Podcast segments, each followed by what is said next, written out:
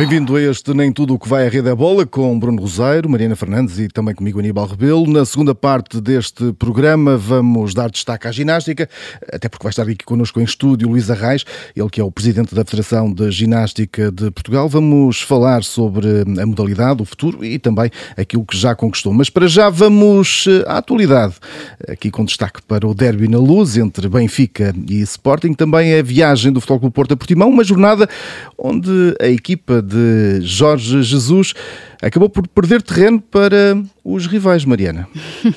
Sim, foi uma jornada de derby, essencialmente, não é? Com o Benfica Sporting na luz, uh, que deixou uh, três notas, pelo menos à partida.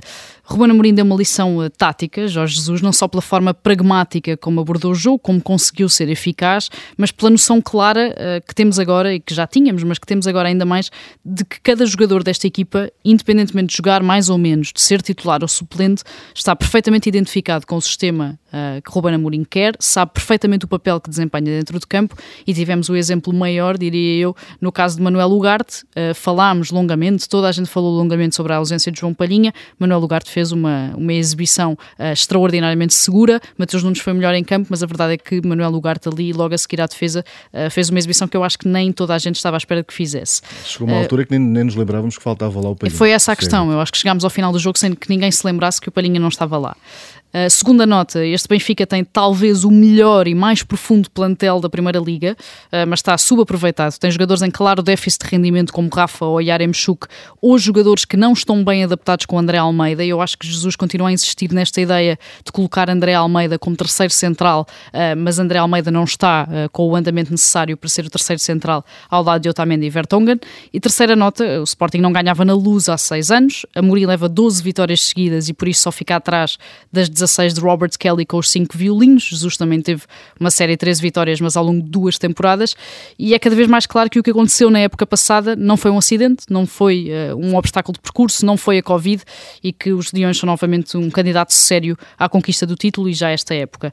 Pelo meio, uh, também na sexta-feira ainda antes do Derby da Luz, o Porto venceu em Portimão, com aquela que foi talvez a melhor exibição uh, coletiva da equipa de Sérgio Conceição esta temporada e mantém-se também na liderança da Primeira Liga, igualdade pontual com o Sporting, sendo que o Benfica tem agora menos 4 pontos do que os principais rivais e até ao final do ano, como sabemos, ainda há um Porto Benfica no Dragão.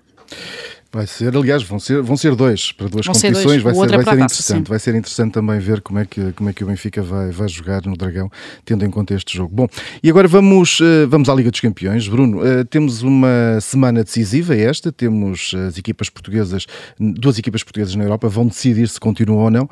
O Sporting já lá está. Agora vamos ver como é que é. Benfica e Futebol Porto conseguem lá chegar? Começamos logo aqui com uma particularidade que é, uh, durante uma semana fomos conhecidos lá fora por, uh, por haver jogos com, com novos jogadores que nem sequer chegavam ao fim, com buscas às principais sociedades esportivas e agora de repente corremos o risco, entre aspas, de pela primeira vez uh, apurar uh, três equipas para os oitavos de final da Liga dos Campeões. Em relação ao Sporting já está uh, despachado, ou seja, há aqui um objetivo que eu considero ser demasiado já ambicioso, que era prolongar as 12 vitórias seguidas, tendo em conta não só as baixas, mas também a gestão de, que Ruben Amorim terá de fazer para não ter castigados no primeiro jogo uh, dos oitavos. Portanto, isso muito provavelmente uh, vai significar que Mateus Nunes não jogue e para mim não Mateus Nunes resume o derby. Portanto, há um número 8 que é Mateus Nunes, há um médio num 8 que se chama João Mário. E fica assim resumido uh, o derby, muito por culpa também de Jesus. Um, temos o Futebol Clube do Porto a depender apenas de si uh, para poder passar aos oitavos de final. Só por uma vez, uh, tendo essa decisão no Dragão, é que não passou, um empate com o Zenit. O resto passou sempre. Um Atlético Madrid também fragilizado pela derrota que teve este fim de semana em casa com o Mallorca. Surpreendente. Uh, eu acho que Simeone está a chegar a um fim de linha que, que, ou seja, que muita gente achava que poderia ser a última época em que ele até foi campeão, mas agora diria que está a chegar a um fim de linha e tem também essa particularidade do Atlético Madrid jogar uma temporada também neste jogo do Dragão, um, com essa nuance de o Futebol Clube do Porto poder eventualmente empatar se o Milan não ganhar ao Liverpool. E convém não esquecer que o Milan é nesta altura o líder da Série A, portanto também não é propriamente uh, uma equipa uh, que esteja automaticamente derrotada pelo Liverpool.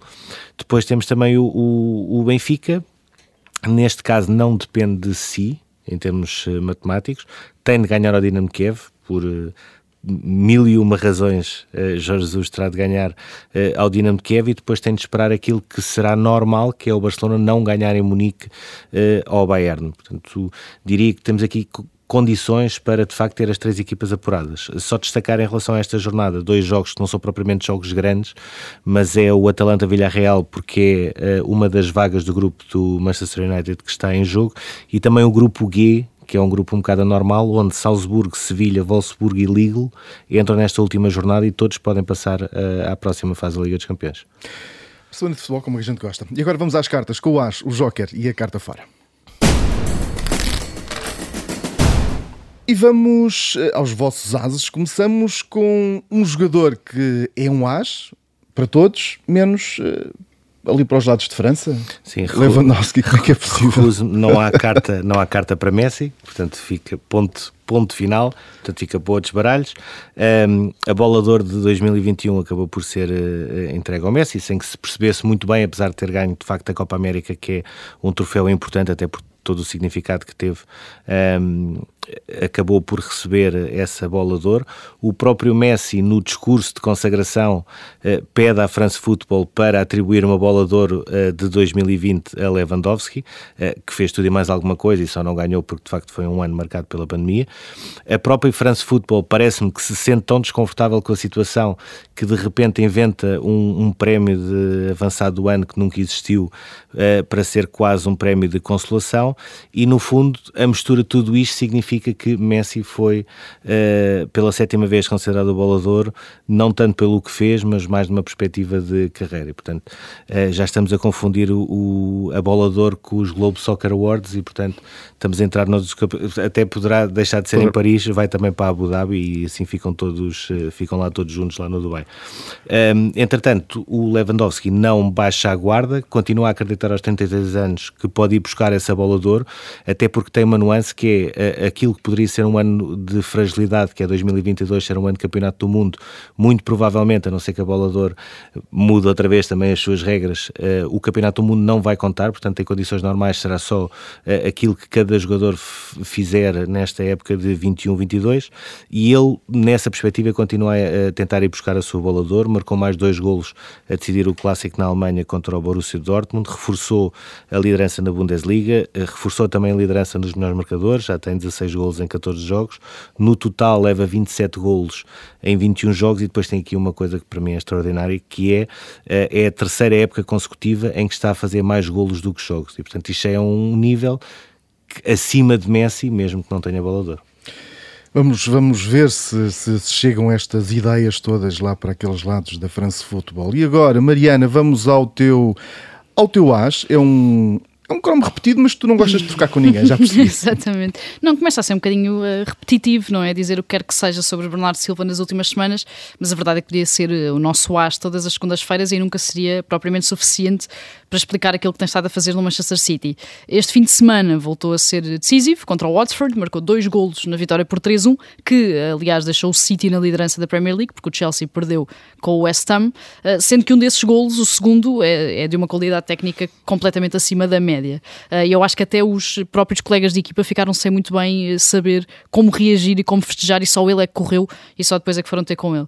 Guardiola disse que Bernardo é atualmente o melhor jogador da Premier League, disse depois do jogo com o Watford que o que ele fez em campo ajudou a provar isso mesmo, e eu acho que é cada vez mais claro que uh, Cristiano Ronaldo à parte, porque está sempre à parte, uh, Bruno Fernandes à parte também, Bernardo é atualmente o melhor jogador português a jogar futebol.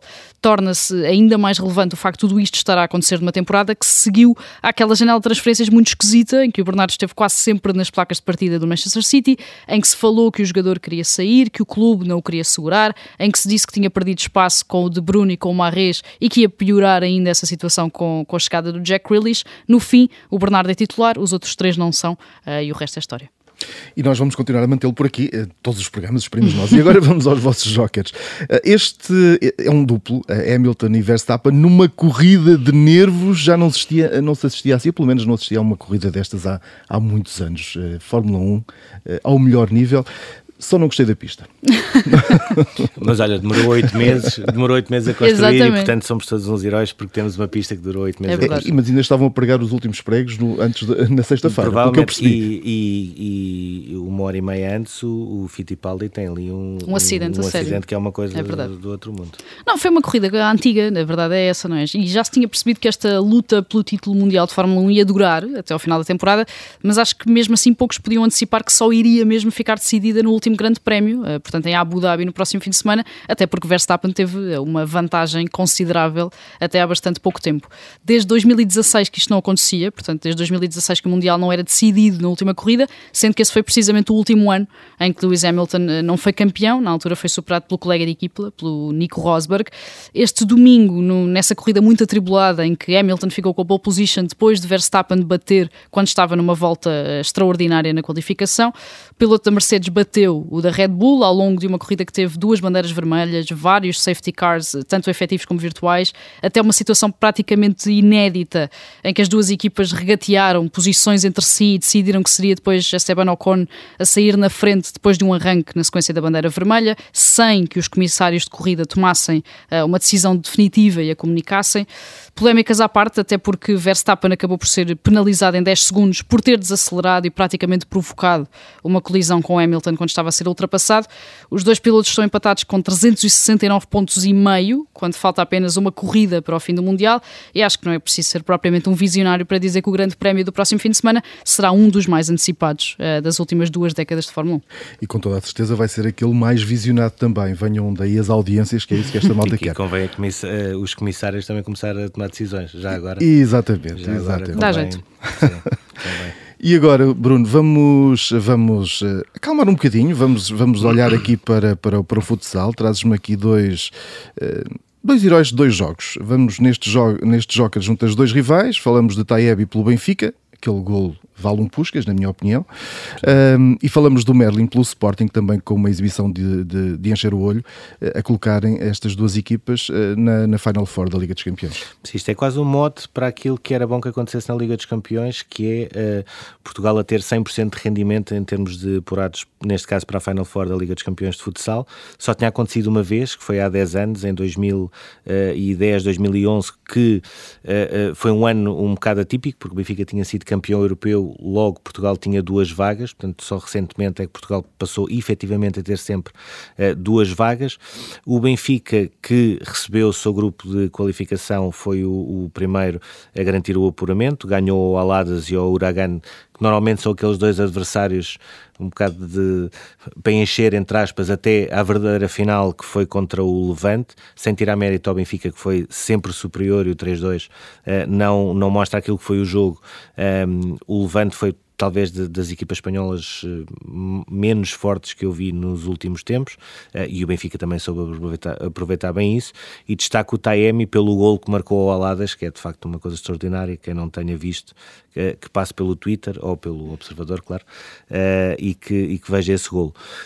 este domingo foi o Sporting a aceder também à Final Four da, da Liga dos Campeões, já tinha ganho ao Almissum e ao, Vocubo, e neste caso teve uma espécie de uma final antecipada com o Ekaterimburgo, Que é a, a, ao nível do, do Tiumen, é das equipas mais fortes de, de leste.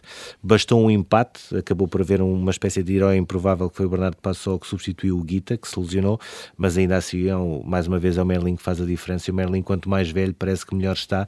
E, e, e, sobretudo, uma coisa que é um bocadinho diferente, e o Ricardinho, por exemplo, não conseguiu isso. Uh, quanto mais velho ele está, parece que mais facilidade tem em ganhar bolas um para um, que é uma coisa quase atípica, porque o normal normal é ser um jogador mais de equipa e não tanto de, de um para um. E portanto vamos ter Sporting Benfica, Barcelona e Tiumen na, na Final Four da Liga dos Campeões de Futsal uh, e assim o sorteio permita, uh, vamos voltar a ambicionar uh, a ter uma coisa inédita que era uma final 100% nacional, que eu diria que era a cereja no topo do bolo, depois também temos sido campeões europeus e mundiais de seleções. E o futsal merece. O nosso, pelo menos, carta fora para a Taça Davis. Uh, porquê, Bruno?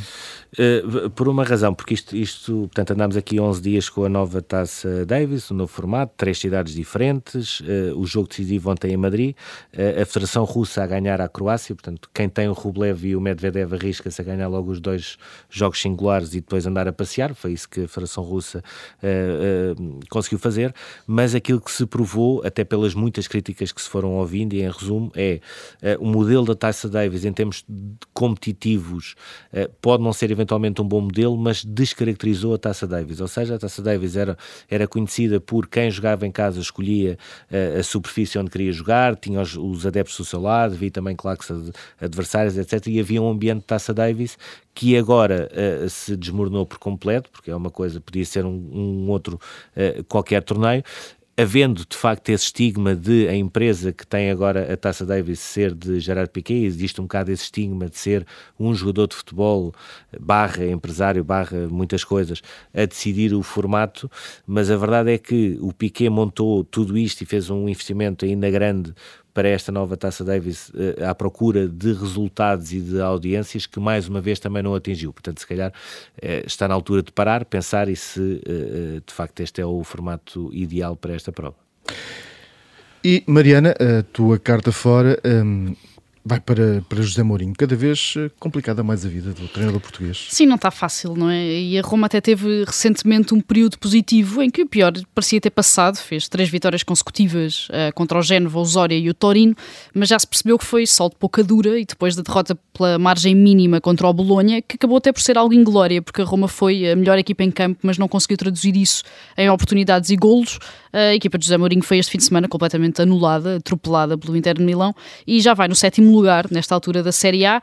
A derrota por 3-0 no Estádio Olímpico, portanto em casa, foi uh, essencialmente o capitular de uma equipa que não tem soluções, que não tem qualidade suficiente para lutar por títulos, que não funciona, que não funciona aliás, enquanto coletivo e onde nem os jogadores mais talentosos, e aqui incluo por exemplo o Zaniolo, que a dada altura parecia ser uh, o líder da próxima grande geração italiana e já se percebeu mais ou menos que não vai ser, uh, nem esses estão a conseguir demonstrar tudo o que podem ou sabem fazer. No meio disto tudo, José Mourinho não tem culpa de tudo, Uh, e aquele primeiro gol de canto direto no meio de um erro defensivo colossal é a prova disso mesmo, porque um treinador não pode ir lá à grande área defender ele também, uh, mas tem culpa de uh, estar a cometer novamente o mesmo erro, de não estar a conseguir adaptar-se a um futebol que já não é o mesmo que ele conquistou nos últimos 20 anos. E agora seguimos para, para o túnel. Vamos falar do futuro de Jorge Jesus.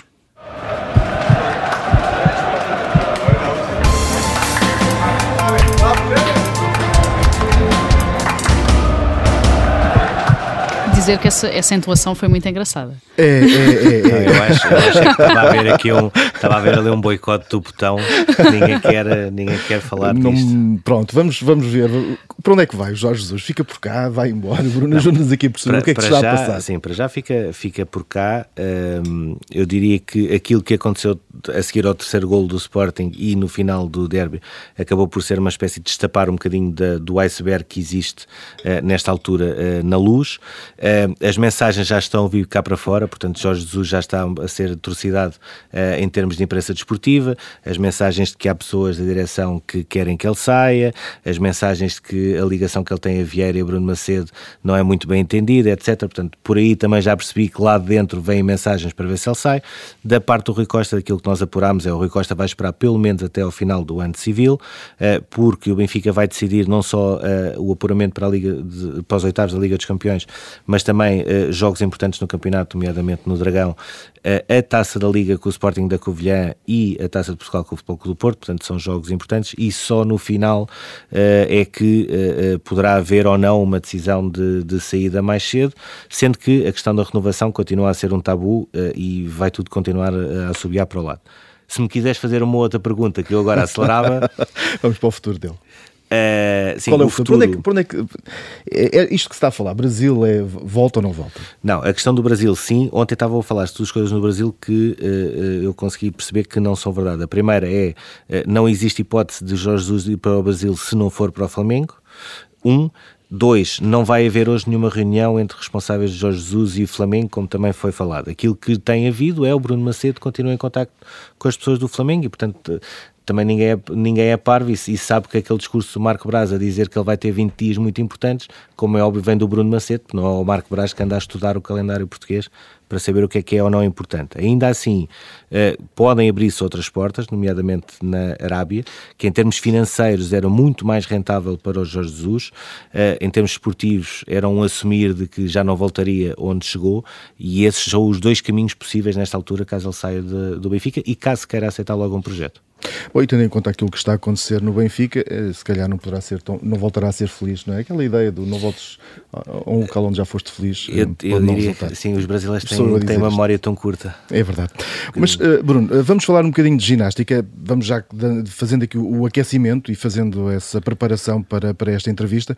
Ginástica que tem estado em grande destaque uh, no, nos, últimos, nos últimos tempos em, em Portugal e, e, e, esteve bem, e tem estado bem, com, sim, com ótimos resultados. Em Portugal, em Portugal pelos resultados no mundo uh, por, uh, por coisas extra resultados. Ou seja, em Portugal, por tudo aquilo que aconteceu, os Jogos Olímpicos não foi propriamente a coisa mais famosa do mundo, também não, convém não esquecer que não é, não é propriamente também a coisa mais fácil do mundo.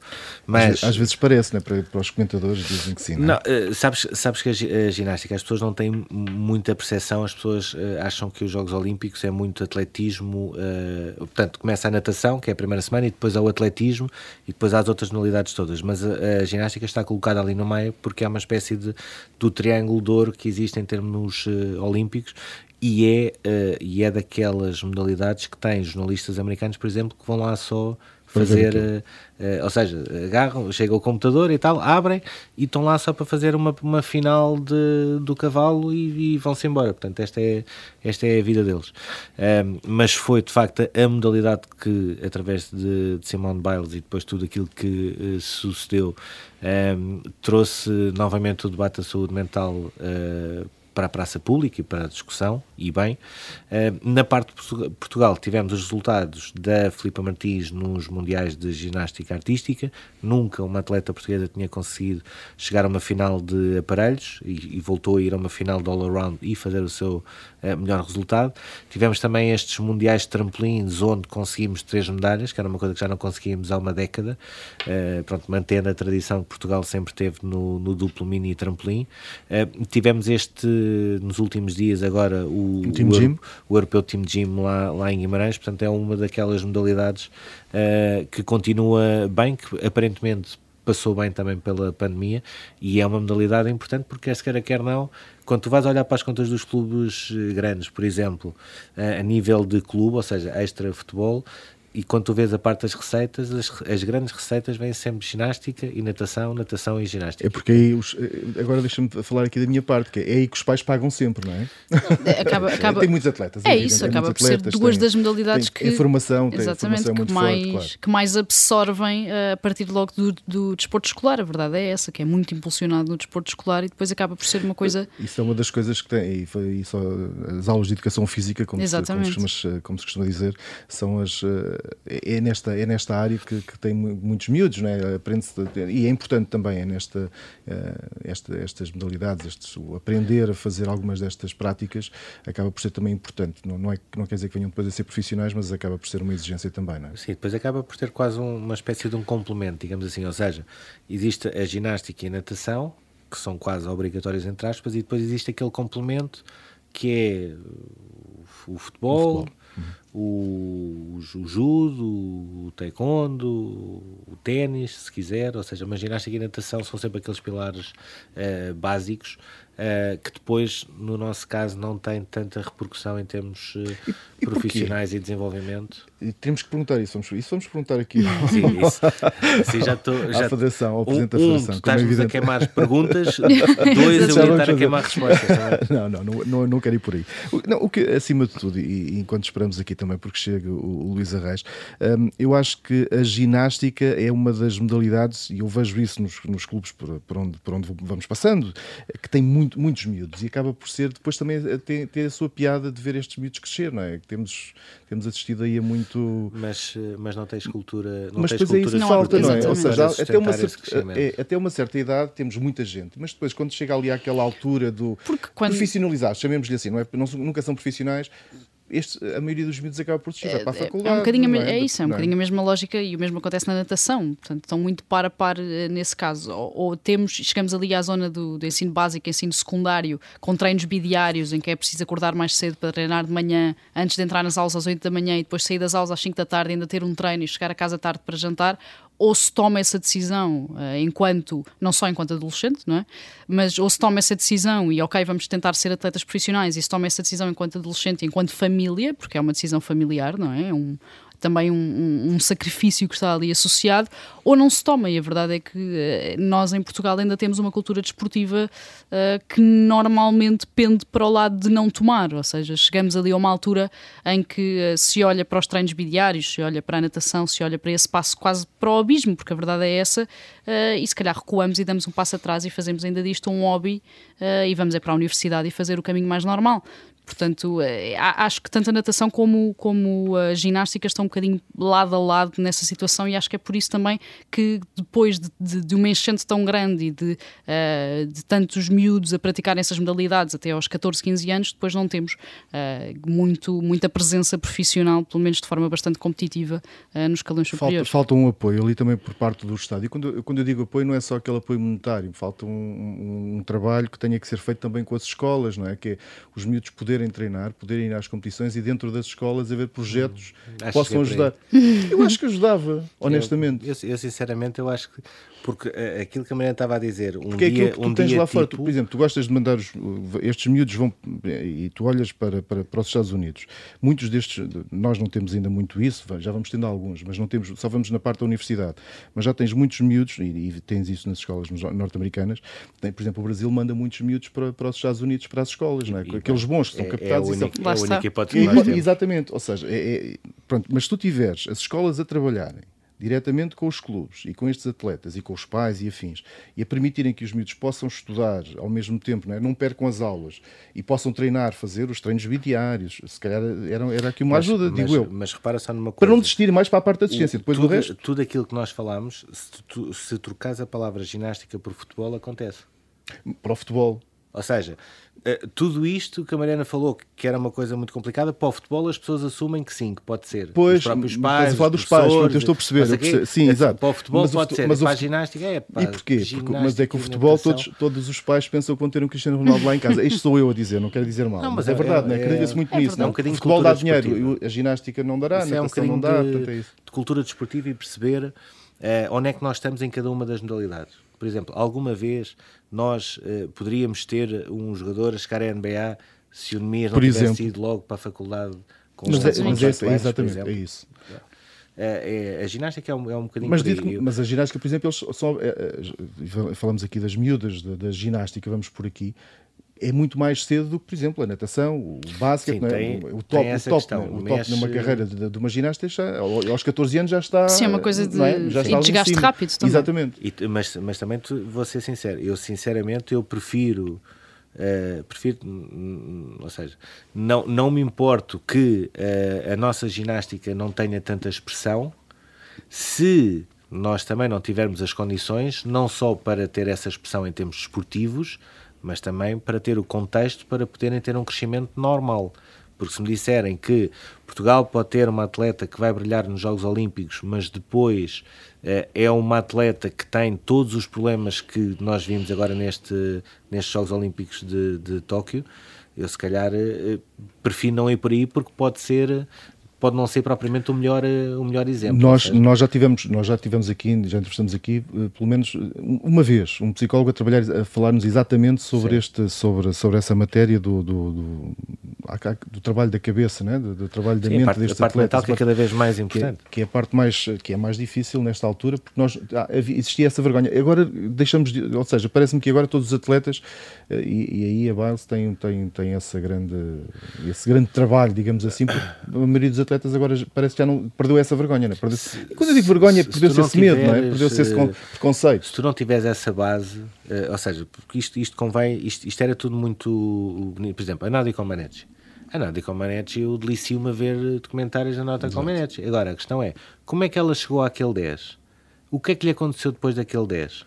Será que nós queremos, uh, queremos as saber? nossas miúdas fazer a, a ir aquele caminho? Ou seja, nós o 10 queremos o caminho se calhar não queremos. E acho que é um bocado essa, esse, esse paradoxo que, que tem de ser diluído. A, a, ginástica é uma coisa duríssima. As descrições que nós ouvimos e que íamos uh, escrevendo, de os horários de treinos e tudo mais, é uma, é uma coisa impensável. A, a, natação é a mesma coisa.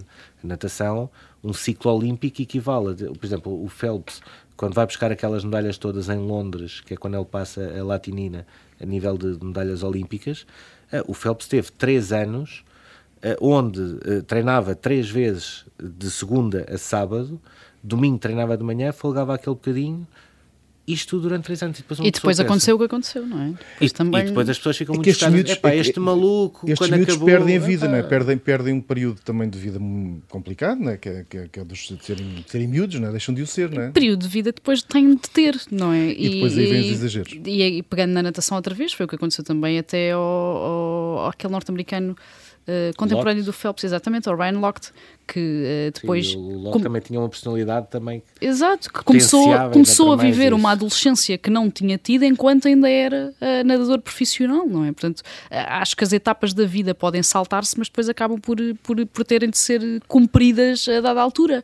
E a verdade é que estes atletas de alta competição, por muito mesmo os dos norte-americanos que vão para a faculdade, que têm estas bolsas e que continuam a estudar e têm a vivência universitária na mesma, uh, mesmo continuando a, a, a, continuar a carreira desportiva, a verdade é que têm vidas completamente absorvidas eh, por tudo isto e, e é mesmo, é como o Bruno diz, ou seja, é uma, uma lógica de pensarmos que queremos cumprir esse sacrifício uh, e ter estas atletas que têm uh, vidas completamente controladas e cronometradas desde os 9, 10, 11 anos ou não. É um bocadinho isso. Sim, muita, e muitas Eles vezes, acreditam que sim, os miúdos acreditam que sim. também não é, não é o resultado. Pois. A, a Ladecki, por exemplo, a Ladecki claramente perde o duelo com a Titmas porque a sua preparação, um ano fechada e isolada de toda a gente, não correu bem. Ou seja, ela achava que era esse o caminho uh, e não correu bem. E ela perde exatamente por isso.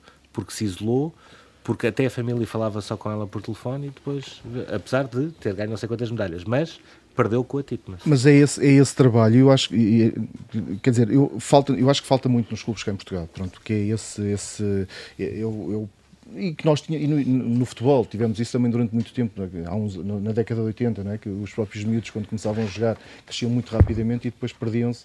Uh, é? então, hoje, hoje já tens. Não havia aquele contexto. É, exatamente. E hoje, hoje já tens um acompanhamento muito maior no futebol, porque o futebol lá está, uh, rende, rende muito dinheiro e agora era bom que as modalidades fossem atrás e tivessem também esse apoio. E agora sim, junta-se a nós Luís Arraes, presidente da Federação de Ginástica de Portugal, é, é o nosso convidado nesta, nesta segunda parte. Antes de mais, obrigado por esta disponibilidade por estar aqui connosco.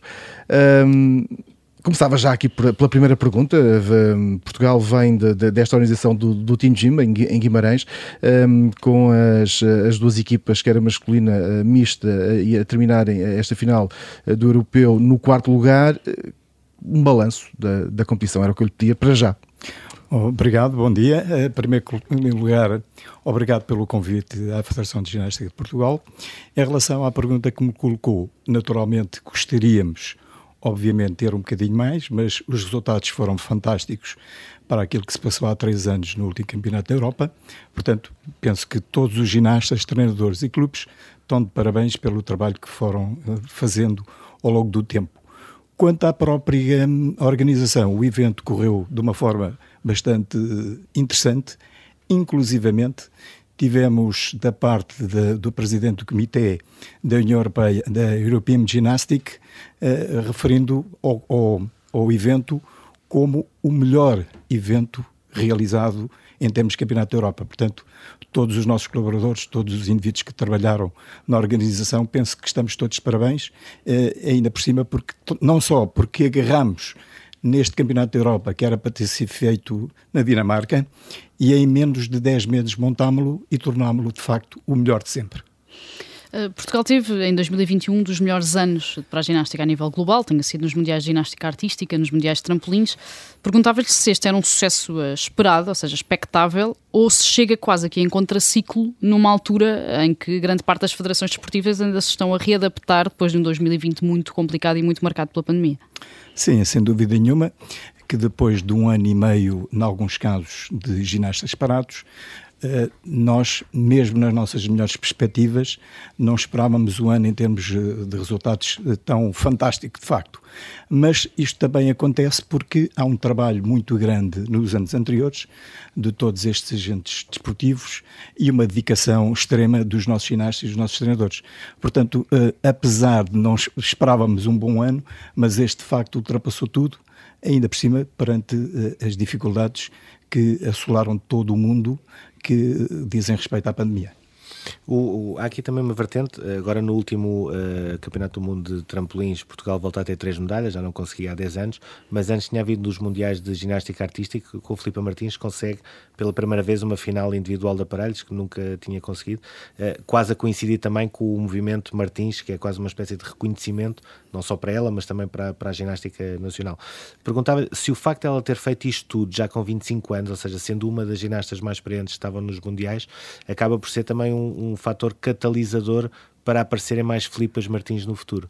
Sem dúvida nenhuma. A Filipa é uma das grandes referências da ginástica eh, nacional e, e, naturalmente, também em termos internacionais. Não só nacionais, mas em termos internacionais. Portanto, foi um ano fantástico para, para a Filipa, não só aquilo que aconteceu nos Jogos, teve uns excelentes resultados nos Jogos, culminando agora com o Campeonato do Mundo e, naturalmente, sendo mais uma portuguesa a colocar um exercício no Código Internacional de Ginástica. Portanto, a Filipa tem feito um trabalho excepcional com os seus treinadores e, portanto, de facto, foi um ano fantástico para a ginástica, mas também penso que o melhor ano da Filipa desde sempre.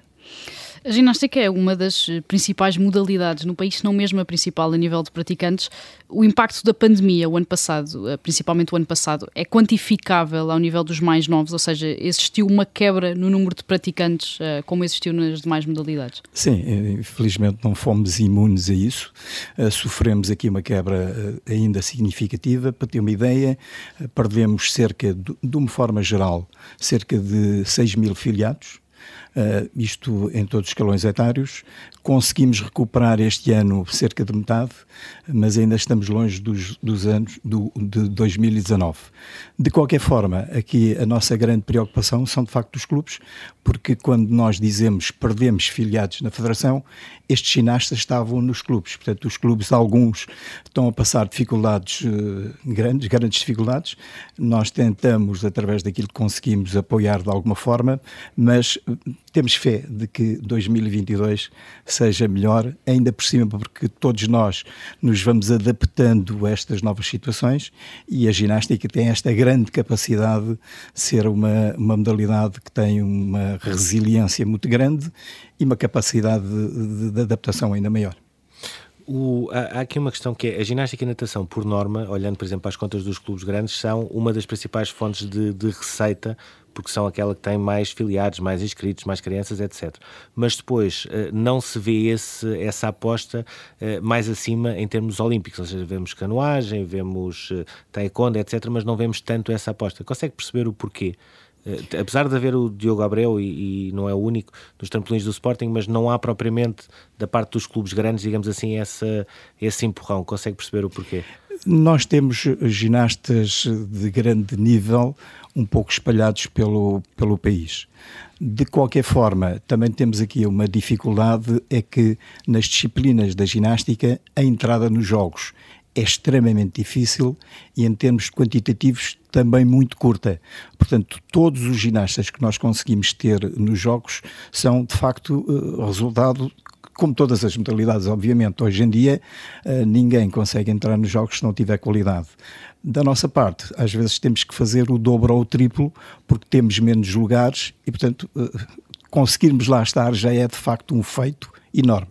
Mas, em relação ao futuro, aquilo que vamos procurar é não só lá estar, mas depois lá estar, sermos competitivos. Portanto, é a grande aposta para os próximos anos.